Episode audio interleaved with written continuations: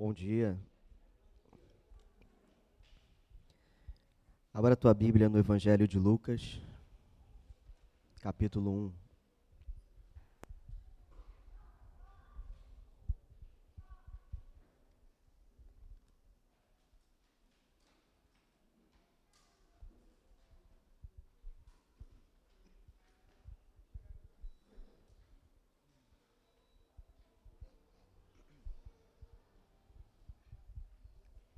Lucas 1, 26.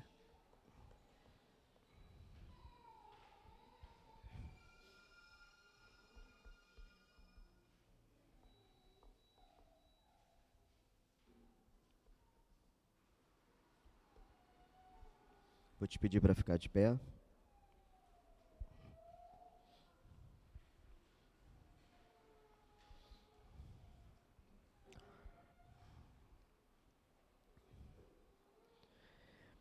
Diz assim: No sexto mês, o anjo Gabriel foi enviado por Deus a uma cidade da Galiléia chamada Nazaré, a uma virgem que estava comprometida a casar com um homem da casa de Davi, cujo nome era José. A virgem se chamava Maria. Feche seus olhos. Senhor, nós te damos graças por essa manhã. Pedimos que tua presença se faça presente no nosso meio. Que tua palavra, Senhor, fale os nossos corações. Que ela comece desde já limpando, Senhor, nossas mentes e corações, Pai. Perdoando os nossos pecados, derramando graça e misericórdia sobre nós. Pedimos que teu Espírito Santo ilumine, Pai, as nossas mentes para entender a tua palavra, Pai. E aqueça o nosso coração para praticá-la, Senhor ao que nós te pedimos, fica conosco, ministra os nossos corações, nós te pedimos. Em nome de Jesus, amém. Você pode se sentar.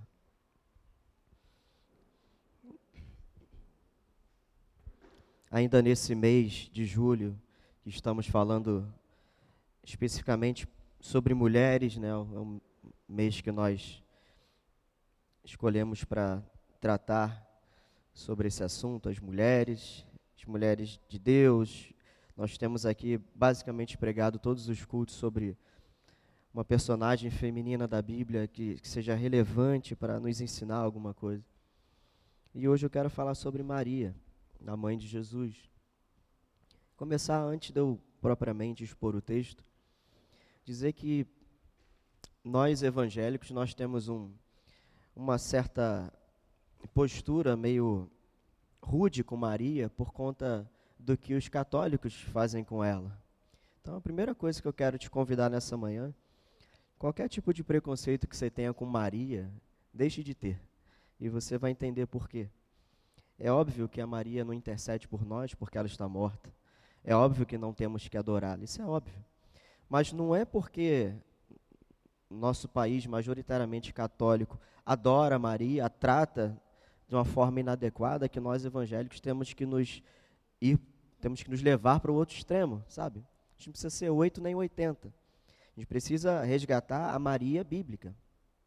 Ah, mas ela fez parte ali só do nascimento de Jesus. Só do nascimento de Jesus. Quantos outros personagens, e aqui homens ou mulheres, nós encontramos pelas, pela, pelas páginas da Bíblia aqui? Quantos personagens de uma história só? Às vezes você vai ver uma história ali de Sansão. Você só vê Sansão ali naquele episódio. E a, a história dele é contada com, com, com emoção.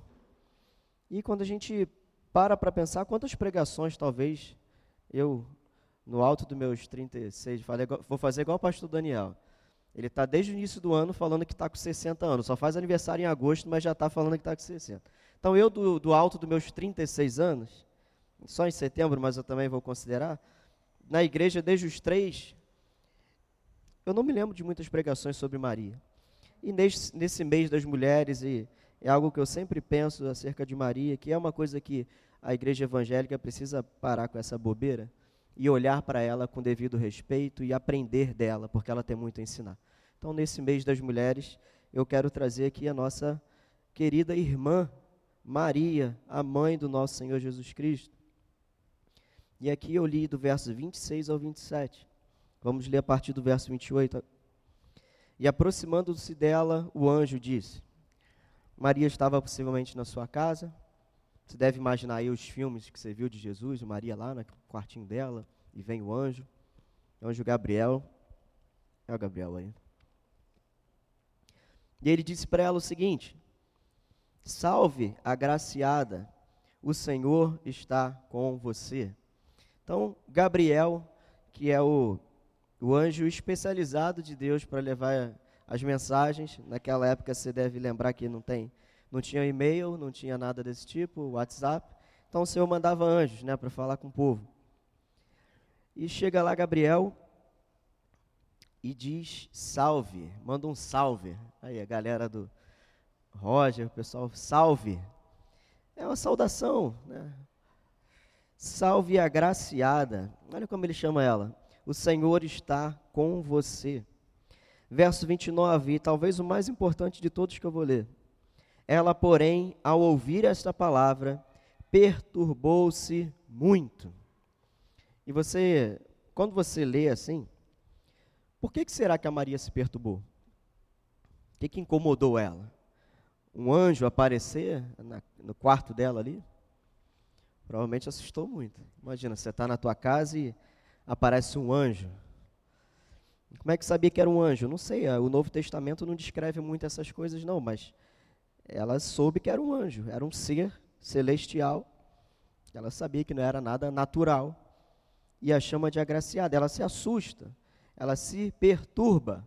Essa aqui é a primeira lição da palavra de hoje, que nós temos que aprender com Maria. A termos sempre um baixo conceito de nós mesmos. Preste atenção, não estou falando de baixo autoestima, estou falando de humildade. Ela tinha um baixo conceito dela no sentido de aparece um ser celestial, vira para ela e fala: "Salve, agraciada". É, eu agraciada? Um anjo aqui dentro da minha casa, eu agraciada? E segue o texto, e pôs-se a pensar no que poderia significar esta saudação. E aqui Lucas, como eu no último culto eu peguei, preguei no, no Evangelho de Lucas também, eu falei que Lucas era um médico, um sujeito muito detalhista. E ele aqui já explica, né, o porquê dela se perturbar. Pôs-se a pensar no que poderia significar essa saudação. Ela ficou pensando, o que, que significa isso? Salve agraciada. Porém o anjo lhe disse, não tenha medo, Maria, porque você foi abençoada por Deus. Você ficará grávida e dará à luz a um filho, a quem chamará pelo nome de Jesus. Este será grande e será chamado Filho do Altíssimo. Deus, o Senhor, lhe dará o trono de Davi, seu pai. Ele reinará para sempre sobre a casa de Jacó, e o seu reinado não terá fim. Gente, olha que mensagem que o anjo Gabriel traz para Maria. Perceba se não são boas novas, se não são boas notícias, que não é a síntese do Evangelho. O povo de Israel ali subjugado pelo Império Romano e há tantos anos perseguidos, esperando o Messias. E aqui uma mulher simples, embora o texto diga cidade chamada Nazaré, Nazaré era mais uma aldeia do que uma cidade. Era um lugar pequeno, humilde, distante. Aparece um anjo do Senhor e ali Maria, que foi agraciada, como o próprio anjo disse, você foi abençoada por Deus, recebe essa notícia. Que ela seria a mãe do Messias, aquele que foi prometido desde quando? Quando que você lembra que foi prometido o Messias? Lá em Isaías, quando Isaías fala do Messias? Lá nos Salmos, os Salmos messiânicos? Não. Desde Gênesis 3, desde a queda. Deus já havia prometido o Messias. Falou que o filho da mulher iria pisar a cabeça da serpente. Então, desde o início, desde o plano da salvação que Deus traçou lá na eternidade, já, já se esperava o Messias. Os seres celestiais já estavam aguardando. Diz aqui no texto, quando Jesus nasce, que é uma festa no céu, os animais ali vendo tudo que está acontecendo, a criação envolvida nisso. E Maria, como eu falei, uma mulher comum, de uma cidadezinha, de uma aldeia distante de Jerusalém, ela é agraciada, ela é escolhida para ser a mãe do Messias. Olha como ela é abençoada. Então Maria disse ao anjo, verso 34: Como será isso, se eu nunca tive relações com homem algum? Ela agora se preocupa, porque ela estava comprometida com José, e diz algumas traduções aí, desposada, e você, como eu, talvez você já tenha entendido desposada como alguém que se separou, desposada, né? Esposada está com alguém, desposada, né? No português, a gente assim acaba subentendendo que é a pessoa que não está esposada, né? Essa palavra desposada significa em enlace matrimônico, uma pessoa que está comprometida. Essa tradução que a gente está usando agora, ela ajuda nisso aí, né? Uma virgem que estava comprometida, no verso 27. Então ela já estava comprometida. Esse tipo de comprometimento judaico era mais sério do que um noivado da forma que a gente conhece hoje. Era um compromisso que era mais certo acontecer do que a manhã seguinte raiar. Era um compromisso, era algo selado. As famílias já haviam conversado, já tinha sido o pago dote. Aí, Roger, o dote da Carol aí já vai pensando. O negócio já, o negócio era sério, não era brincadeira. Não era um, um noivado como a gente conhece hoje em dia aqui no mundo ocidental. Lá no mundo oriental as coisas são sempre mais é, envolvidas, mais profundas. Então ela se preocupa com isso. Caramba, o anjo está me dizendo que eu vou ficar grávida, mas eu ainda não casei de fato com José. Era um compromisso certo, mas ela ainda não havia casado e não havia é, acontecido a conjunção carnal. Como é que eu vou aparecer grávida? E o anjo respondeu, verso 35: O Espírito Santo virá sobre você, e o poder do Altíssimo a envolverá com a sua sombra.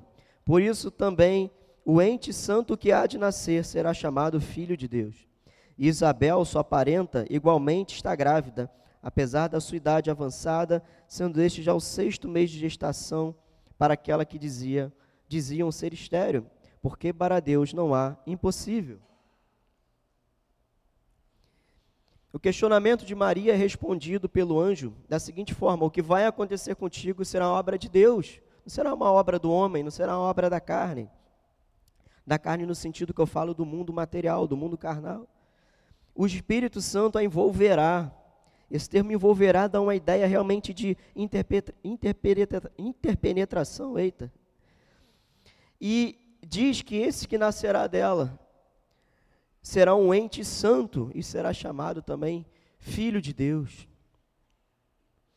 E aí o anjo, para meio que confirmar a veracidade do que ele está falando e também dar esperança para ela, ele disse, inclusive Isabel, que é sua parenta, Isabel era prima de Maria, igualmente está grávida. Só que Isabel era estéreo e já tinha uma idade avançada. A Bíblia não fala qual a idade exata, mas quando fala idade avançada, no contexto aqui hebraico, a gente imagina que a pessoa já era, já já estava na terceira idade. E ela na terceira idade, seu marido Zacarias, que não é aquele da, do programa da Globo, é outro. Estão grávidos, já no sexto mês. E o anjo termina com a frase: Porque para Deus não há impossível. Então, o anjo aparece. O anjo aparecer já é um evento. Acorda o teu irmão aí. A vingança vem a cavalo. Só o fato de um anjo aparecer, ele já era um impossível. Já não era um milagre um anjo de Deus aparecer para uma mulher comum, de uma cidade comum, pequena. E ele dá essa notícia, salve a agraciada. Opa, peraí. Aí. Essa história do início ao fim é milagre. São impossíveis acontecendo. E aqui a gente precisa lembrar nessa manhã: o nosso Deus é o Deus do impossível. E assim como aquilo ali para Maria foi impensável, impossível e aconteceu, quem sabe nas nossas vidas aquilo que parece impossível pode se tornar possível. Porque nós servimos a um Deus que tem todo o poder. O anjo fala isso: para Deus nada é impossível. E aqui o anjo usa essa frase dando testemunho de algo que Deus fez. Deus prometeu que Maria estaria, seria, é, seria concebida pelo Espírito Santo. Ela ficaria grávida e seu filho seria o Messias, o Filho de Deus. É que eu estou resumindo. E ele vem dar o exemplo de Isabel. E aqui ele testemunha que o que aconteceu com Maria, em alguma medida, estava acontecendo com Isabel. Não foi gerado pelo Espírito Santo, mas tal qual uma gravidez ali impossível, inesperada, aconteceu com Isabel. Se você tiver a curiosidade de ler ali o início do capítulo 1, fala sobre a história de Isabel e Zacarias, que é muito legal. E Zacarias era um sacerdote, quando o anjo dá essa notícia, ele fala: Mas como eu vou ter certeza? É, essa é verdade? Zacarias era um camarada mais cético. Eu não posso julgá-lo porque eu sou esse tipo de pessoa também, mais, mais cético, mais racional, mais lógico, né? Mas Zacarias, sendo um sacerdote, oferecendo o sacrifício lá dentro do templo, o anjo aparece e ele fala: Como eu vou ter certeza? O anjo fala: Olha, vai acontecer isso tudo, mas só porque você duvidou, você vai ficar mudo até que essas coisas aconteçam. E ali é um, um digamos assim, um, um leve correção paternal de Deus com Zacarias, né? E aí, quando João está prestes a nascer, queriam dar o nome de Zacarias, o pessoal da família, a Isabel fala: Não, o nome dele vai ser João, porque o anjo falou que o nome tem que ser João. Aí tá lá Zacarias muda, e aí, Zacarias, o que, que tu acha? Ele, hum, hum, não tinha libras, né? Aí pediu um pedaço de pedra, é isso mesmo, se você ler o texto, eu só estou resumindo aqui e contando ele de uma forma mais contextualizada. Aí traz um papel, uma caneta ali, aí ele escreve lá, o nome do bebê será João. Aí na hora que ele mostra, todo mundo, todo mundo, e aí nisso a boca dele destrava, é liberado, e ele começa a falar, e a família e todos do bairro ali ficam possuídos de temor, e tal, diz o texto que o pessoal fala, caramba, essa, quem, quem vai ser essa criança? vai ser o maior de todos os homens, né? O próprio Senhor Jesus fala que dos homens não houve ninguém maior que João Batista. Então, o anjo conta isso para Maria. Olha, a tua prima, Bebel, está grávida e já está no sexto mês. E todo mundo falava que ela era estéreo. E ela está grávida. E Maria, ouvindo aquilo, deve pensar: caramba, o anjo me aparece, fala que eu vou engravidar sem estar casada, que eu vou ser mãe do filho de Deus, que o Espírito Santo vai entrar dentro de mim e vai gerar uma criança. E agora ele me conta que a minha prima, que já tinha zona, já terceira idade, está grávida já no sexto mês. E qual é a resposta dela? Verso 38. Então Maria disse: Senhor, só acredito vendo.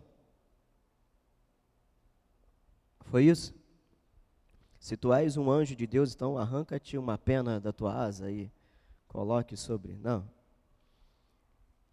Aqui está a serva do Senhor, que aconteça comigo o que você falou. Essa aqui é outra grande lição de Maria. Maria estava disponível para ser usada por Deus. Aqui está a serva. Nós já falamos aqui na igreja mil vezes, eu vou falar milésima primeira. A palavra servo, serva, no Novo Testamento, significa escravo. Foi traduzido como servo, mas é escravo. Escravo.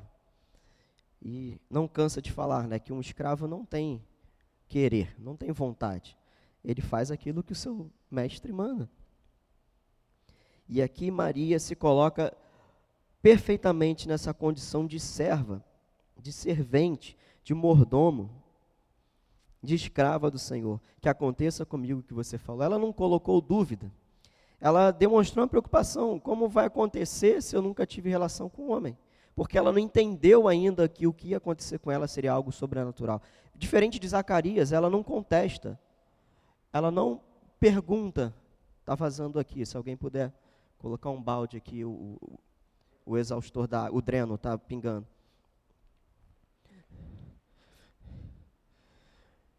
E ela não contesta, diferente de Zacarias. Ela tem um questionamento, mas como é que isso vai acontecer? E ela no final responde: Que aconteça comigo o que você falou. E o anjo foi embora. Verso 39. Naqueles dias, Maria se aprontou e foi depressa à região montanhosa, a uma cidade de Judá. Entrou na casa de Zacarias e saudou Isabel. Quando Isabel ouviu a saudação de Maria, a criança lhe estremeceu no ventre. Então Isabel ficou cheia do Espírito Santo. Maria, então, naqueles dias, diz o texto, logo após o ocorrido. Maria foi visitar sua prima Isabel, foi lá para as regiões montanhosas. Não diz aqui exatamente a cidade, mas era a cidade ali de Judá, próxima ali de Jerusalém. Até porque Zacarias era um sacerdote, então ele devia morar perto de Jerusalém, o templo ficava lá. E quando chegou lá, imagina a cena. Maria entra, quando Maria entra na casa, fala pessoal, e aí, gente? Naquela época lá, Shalom Adonai, a paz do Senhor. Na verdade, os judeus não falam Shalom Adonai, tá? Só para te contar essa.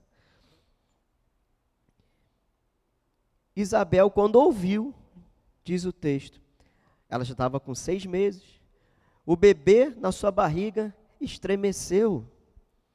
Gente, aqui eu, eu, realmente eu, eu, não tenho como entender. Quem, quem já teve as mulheres aí? as gravidinhas do Brasil aí. Quando o bebê sacudia na barriga, quem chutava? Gabriel chutava muito, Carla. Tá vendo, Gabriel? O que você fez com a tua mãe? Giovana, Miguel, deu um solavanco assim. Imagina, o texto aqui ele enfatiza esse evento, foi algo fora daquele, daquela normalidade do bebê mexendo, a criança estremeceu, uma palavra também que Lucas usa aqui para tentar dar o entendimento que foi um negócio fora do normal. E Isabel ficou cheia do Espírito Santo só ouvir a voz de Maria. Verso 42: E exclamou em alta voz: Bendita é você entre as mulheres, e bendito o fruto do seu ventre. E aqui você deve estar pensando: caramba, isso aqui é daqui que os católicos tiraram, né? Aqui, ó, salve, salve Maria, agraciada, ah, daqui que eles tiraram, né? O Ave Maria, cheia de graça, é isso aí, eles tiraram daqui. Bendita é você entre as mulheres e bendito o fruto do seu ventre. Você perceba que Isabel, ela ficou cheia do Espírito Santo e ela exclamou. Isabel, então, ela exclamou algo não da parte dela, mas movida pelo Espírito Santo. Uma declaração que é verdade até hoje. Bendito é você. O que, que significa bendito? Significa abençoado. É como se ela dissesse: Minha prima, você é uma abençoada por Deus, e o que está na tua barriga é a própria bênção em si mesmo. É isso que ela quis dizer. Verso 43: E que grande honra é para mim receber a visita da mãe do meu Senhor. Olha esse verso como é interessante. Isso aqui explica tudo o que eu falei naquele início, sobre o, o povo evangélico ter, de forma ignorante, uma aversão a Maria, a sua história. Isabel, preste atenção, Isabel, possuída ou cheia do Espírito Santo, diz: Que honra é para mim receber a mãe do meu Senhor. Se foi uma honra para ela estar na presença de Maria, que foi abençoada por Deus, não seria uma desonra tirar Maria das nossas pregações? Não seria uma desonra tirar a figura dela de todo esse plano de salvação? E preste atenção, não estou falando de adoração, estou falando de honra. Quando a gente fala do apóstolo Paulo, do apóstolo João, que morreu na ilha de Patmos, Paulo, que foi decapitado em Roma, os apóstolos, os profetas, a gente fala com honra, com respeito. E, traduzindo a história deles assim para o nosso contexto de uma forma empolgante. Por que, que a igreja evangélica não faz isso com Maria? Porque os católicos a adoram, a gente precisa apagar ela do nosso índice, do nosso sumário? Não. Então, aqui é o que a Bíblia nos diz. Que grande honra para mim receber a, a visita da mãe do meu Senhor. Ela sabia exatamente que o Senhor dela não era Maria o Senhor dela era o que estava na barriga de Maria. Esse era o Senhor. No entanto, era uma honra receber a mãe do Senhor. Então, isso aqui fecha o meu raciocínio do porquê que nós precisamos resgatar. A gente gosta de cantar o cântico de Maria, né? Que vem depois ali. Minha alma engrandece ao Senhor. A gente canta essa música aqui. Mas, tá aí, cadê o personagem? Cadê a personagem Maria? Então, hoje eu trouxe ela aqui para nos ensinar isso. Os dois pontos que eu quero resumir para você. Quando ela recebeu a visita do anjo de Deus, a postura dela foi uma postura de humildade. Maria é um dos maiores exemplos de humildade. E você vai se lembrar que no desenrolar da história, perigos que ela passou de toda a situação. Ela grávida, José, assim, o que, que é isso? O que, que aconteceu? Diz aqui um dos evangelhos sinóticos que José chegou a pensar picar a mula dele, sair fora. E o medo. Adultério naquela época era tratado com apedrejamento, o medo de ser apedrejada, o medo de ser abandonada por José.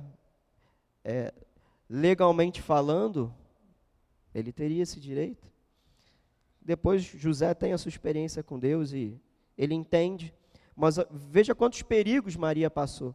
Ela se submeteu a isso tudo. Então, primeiro exemplo, que Maria tem para nos ensinar hoje, dentre muitas coisas, mas nós, povo da Igreja de Nova Vida do Engenho de Dentro, nesse mês das mulheres, onde nós estamos de uma forma especial falando às mulheres, mas isso aqui é uma verdade que se aplica a todos nós. Precisamos ser humildes. E humilde não é andar sujo.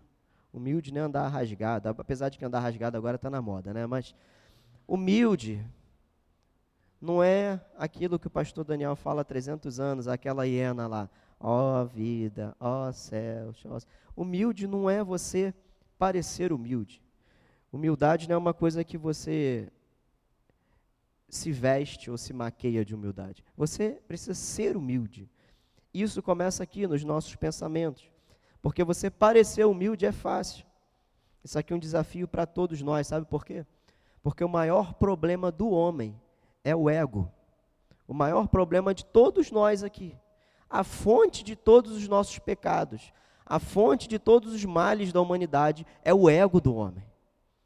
Esse é o, o, o pecado mais raiz, sabe, que está mais enraizado no coração do homem é o seu ego, é o seu autoconceito de si mesmo, é a sua soberba, é a sua é, dureza de, de, coração, as suas certezas, sua altivez. Isso é o maior problema do homem. Sempre foi. E sempre será. Por isso é algo que temos que lutar, todos nós. E não porque, não é porque fomos salvos e fomos alcançados pela graça de Jesus que agora nós nos tornamos os perfeitões, não. Quem fala que está bem na fita é o pior. Porque se você é um pouco sincero com você mesmo, você vai reconhecer a verdade dessa palavra e falar assim: eu preciso melhorar nisso. Todos nós precisamos. Nós precisamos ser humildes, e a humildade começa na forma de pensar. É, é fazer como Maria fez. É estranhar as coisas. Cara, isso aqui, eu? Foi o que Maria fez. Agraciada, eu, uma mulher comum aqui, de Nazaré. Quem sabe que é, que é Nazaré? A gente sabe hoje. Quantas aldeias ainda tem lá para dentro de Israel que a gente nem sabe o nome? Sabe o pessoal de lá. Agora a gente está aqui, como diz a palavra, nos confins da terra, né, que é o engenho de dentro. Já viu aquele texto lá? O evangelho será pregado, anunciado na Judéia, Samaria, até os confins da terra. Sabe onde fico? Confins da terra? Engenho de dentro. E vários outros cantos. Então, como é que chegou aqui, Nazaré? Ela, como é que aparece um anjo na minha casa e me chama de agraciada? Você deve pensar que naquela época, para um judeu, Alguém que era agraciado, ou numa outra tradução, cheio de graça, e é por isso que os católicos falam cheio de graça, que é uma tradução mais ao pé da letra do manuscrito grego. Alguém cheio de graça era alguém que estava sendo é, particularmente usado, sabe, cheio de Deus. Quando no Antigo Testamento você vê ali o profeta Elias, Eliseu, aquele pessoal todo agindo com poder, aquilo ali para o judeu, aquela era uma pessoa cheia da graça, ou seja, cheio da presença de Deus. Ela não se via desse jeito. Então, esse é o primeiro passo aqui. Primeiro ponto que precisamos aprender com Maria, sermos humildes. E o primeiro passo para isso é a forma que nós nos vemos e pensamos acerca de nós mesmos. É para quando alguém chegar e falar assim: Poxa, aquilo ali que tu fez Pô, resolveu o problema. Ela fala assim, eu, eu resolvi o problema? Cara, tem, deve ter uns mil, uns mil problemas que eu não consigo resolver, eu consegui resolver esse. Conseguiu. Precisamos ter essa mentalidade que nós devemos sempre pensar menos do que somos. Isso não é baixo autoestima. A propósito, muito da psicologia moderna faz muito mal para a fé cristã. E nada contra a psicologia, tá bom? Só falando que, às vezes, o excesso de Vamos lá, você é, você é bom, você consegue. Desperte o leão que está dentro de você. Muito disso às vezes atrapalha. Porque o texto bíblico é, às vezes fala justamente o contrário, né? É necessário que ele cresça e eu diminua. Foi o próprio João que falou isso. Então, assim, a minha graça te basta, sabe? Tem coisas que, às vezes, nas situações da nossa vida, nós precisamos sim nos rebaixar, nos humilhar. E, e talvez seja no, no mais profundo grau de baixo autoestima que Deus vai te levantar e que Deus vai te curar. Então, nós precisamos entender isso. Seg o segundo ponto que nós precisamos aprender com Maria é a total submissão e entrega dela. Está lá no verso 38. Aqui está a serva do Senhor, que aconteça comigo o que você falou. O que, que Deus já falou para você acerca do que ele te chamou para fazer? Todo mundo tem um chamado, certo? Você acredita nisso? Que todo mundo tem um chamado? Todo mundo tem uma vocação? E essa vocação também é algo que nós perdemos ao longo do tempo. A vocação, às vezes, nem sempre tem a ver com igreja, tá, gente? Às vezes a tua vocação é ser um excelente professor. E você lá no teu trabalho, sendo um excelente professor, você glorifica a Deus e você alcança as pessoas para Deus. Quem sabe a tua vocação é ser um, um profissional secular. Mas quem sabe você tem também uma vocação que seja útil dentro da igreja, dentro do reino de Deus. Eu acredito que todos têm. Eu só penso e vejo, e a gente aprende muito isso né, no seminário, que todo cristão tem uma função, todo cristão tem uma vocação.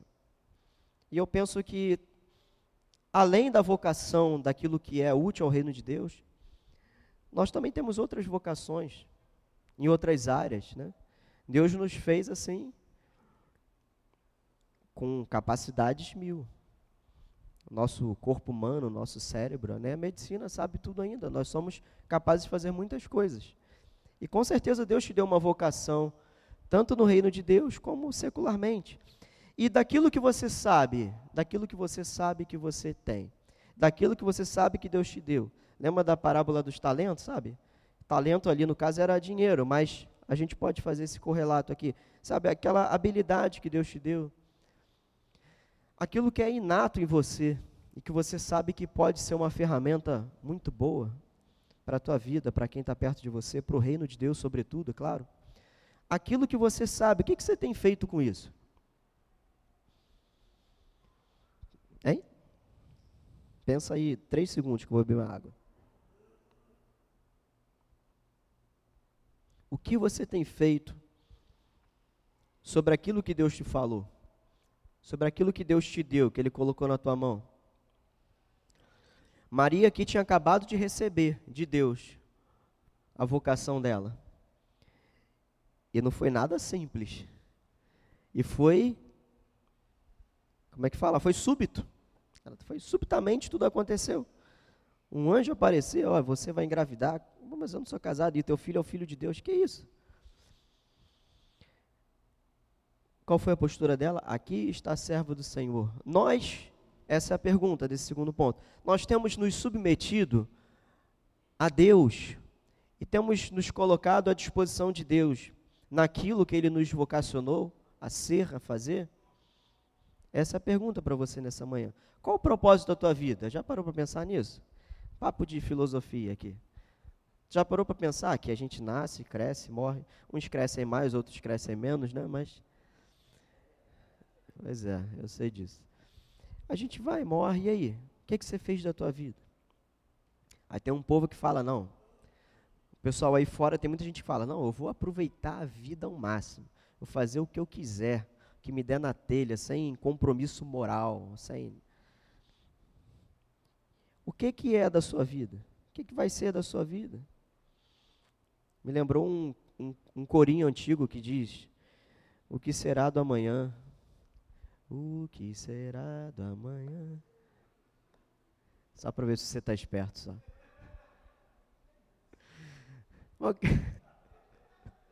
O que, que vai ser do seu amanhã, sabe? É quase o evangélico, né? Meu destino será o que Deus quiser. É só para ver se você está esperto. Mas serve a, a reflexão disso. O que, que vai ser?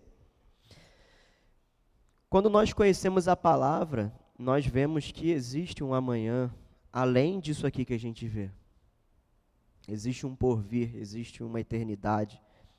E, e está reservado para nós uma vida com Deus. O pastor Daniel falou aqui na oração do início que nem olhos viram, nem ouvidos ouviram, nem mente pensou, nem coração, coração desejou, imaginou, sondou. Deus tem algo para nós lá. Você acredita nisso? Que Deus tem um amanhã para a gente, Deus tem uma eternidade. E diz as Escrituras que nós vamos viver e vamos vê-lo face a face. Não haverá mais pecado, nem dor, nem choro, nem sofrimento.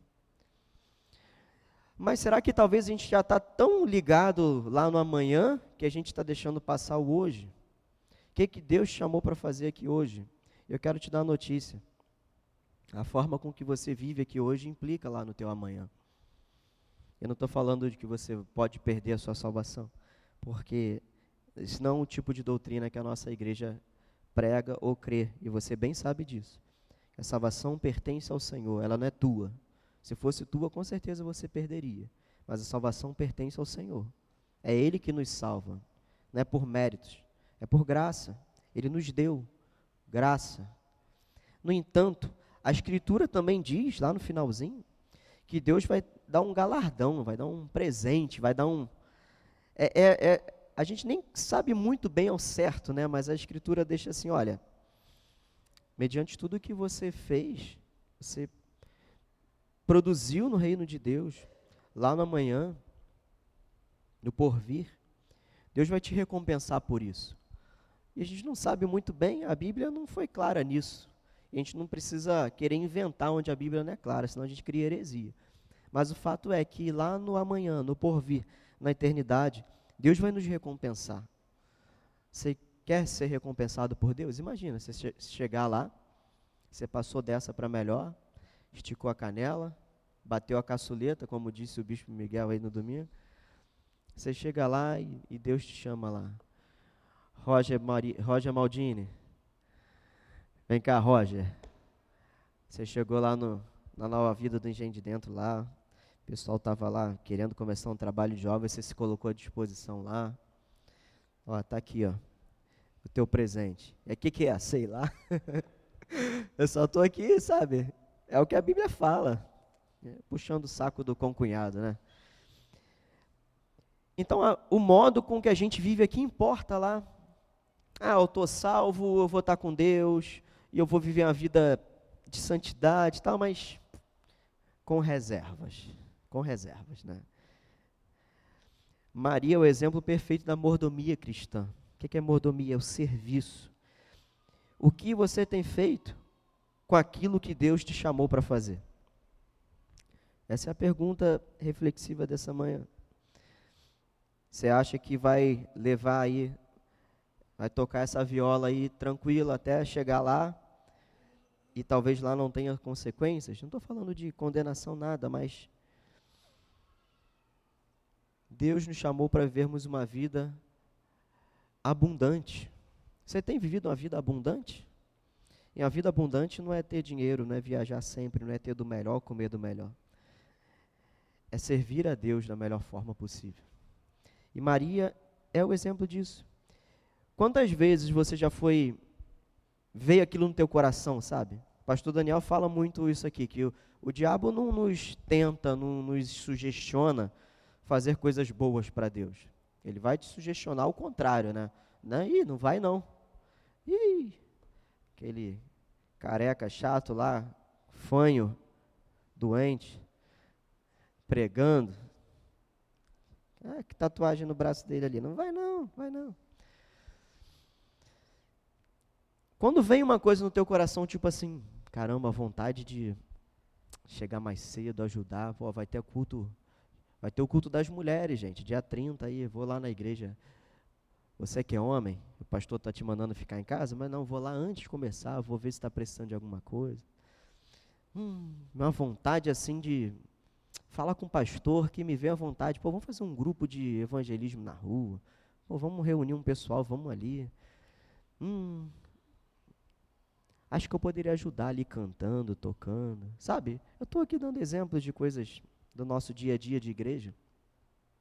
Quando vem uma coisa dessa no teu coração, que é para contribuir com o reino de Deus, o que, que você pensa depois disso? Ah, não, vai dar trabalho. ah, não, ih, cansei. Isso aqui já deu. Já fiz muito isso aqui, já, ó. Encerrou. Fechou essa fábrica aqui. Mas o que, que Maria disse? Aqui está a serva do Senhor, faça comigo o que você falou. Isso que nós precisamos aprender.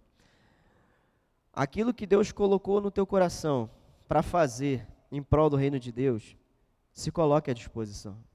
E aquela vocação que Ele te deu, não fuja dela. Posso te dar uma dica? Não vai te fazer bem. Não vai te fazer bem. Você vai ficar completamente insatisfeito, insaciável na sua vida. Aí você vai ficar procurando coisas para tapar esse buraco. Você vai ficar procurando coisas para saciar. Mas só temos saciedade nas nossas vidas em Deus. Somente em Deus. Em última análise, em Deus. Não é no casamento, não é na família, não é nos filhos, embora isso tudo seja ótimo. E talvez tua vida, qual é a tua vida? Minha vida são os meus filhos mas isso não te sacia por completo. Isso te sacia muito, mas não por completo. Só Deus te sacia. É Deus quem nos sacia, é Deus que nos dá satisfação, é Deus que nos dá alegria, é Deus que nos dá felicidade para viver. Alegria, a alegria do Senhor é a nossa força. Não é a família que é a nossa força, entenda, somente. É claro que é a nossa força. Os filhos, família, os pets. São coisas que alegram a nossa vida, é claro, o que, que eu estou falando, né? Coisas totalmente desproporcionais, só para você entender. Teu trabalho, ah, eu sou realizado, eu trabalho na minha área. Deixa eu te dar uma notícia. Ótimo, mas não te sacia por completo. Servir a Deus vai te saciar por completo. Se você está se sentindo vazio nessa manhã, em alguma medida, sabe? Tá tudo bem. Você está com a tua casinha, teu apartamento show, tua família, teus filhos, a vida mansa, manso como um ganso, tranquilo como um grilo, vida boa, mas você sente aquela tá faltando alguma coisa? Eu quero te dar a notícia nessa manhã. E é, na verdade, nossa irmã Maria que está te falando essa manhã. Abra a tua boca e comece a falar: Senhor, estou aqui. Comece a se colocar disponível na obra de Deus a ser servo de Deus, a ser mordomo, dispenseiro de Deus, a fazer aquilo que você não está fazendo, aquilo que você sabe que tem que fazer, aquela vocação que Deus te deu, aquele talento, aquela habilidade, aquela aptidão que você sabe que foi Deus que te deu. Você percebe, caramba, nem sei como é que eu faço isso aqui, mas eu sei que eu faço. Sabe? Todos nós temos isso em alguma área. Então, essa, esse é o fechamento da palavra hoje. Comece a falar para Deus, porque você acha que fala para si mesmo, né? Mas você não fala.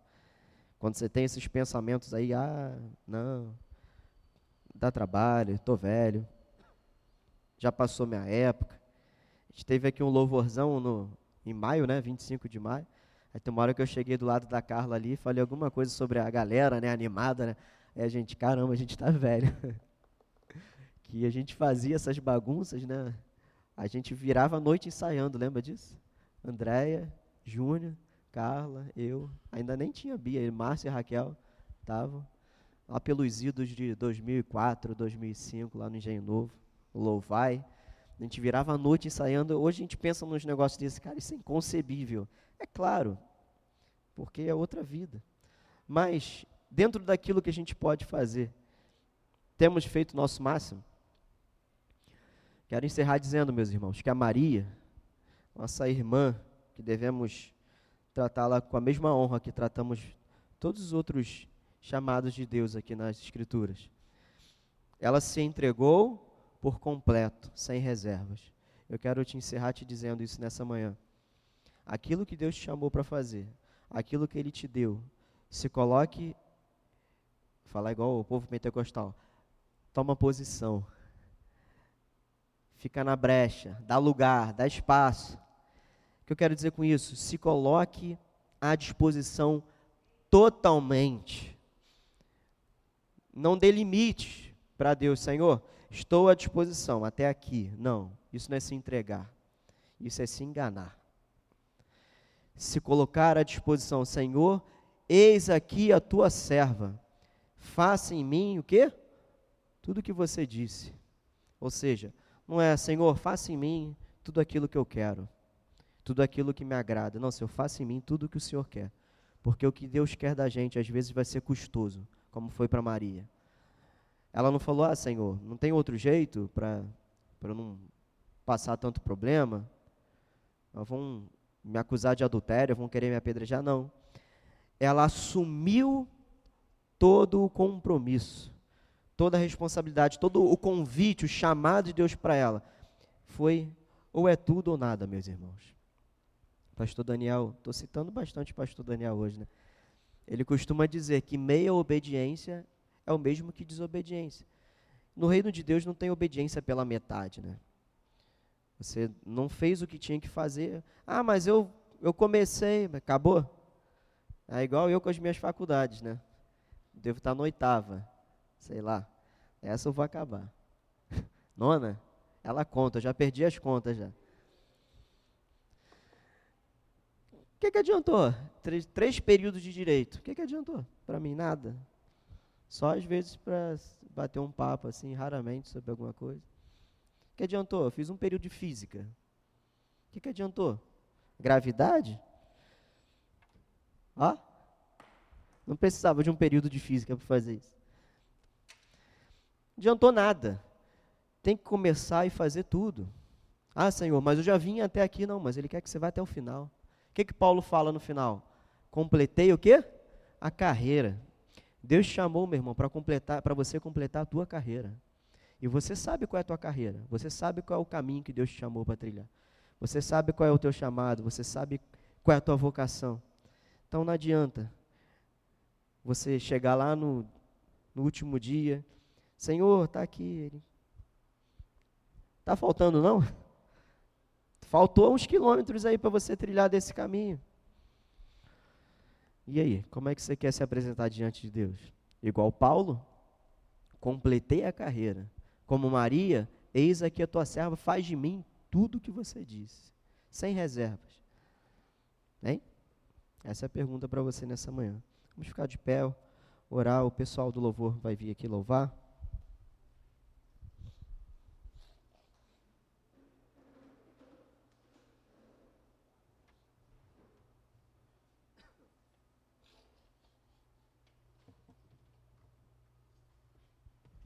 Coloque a mão no seu coração.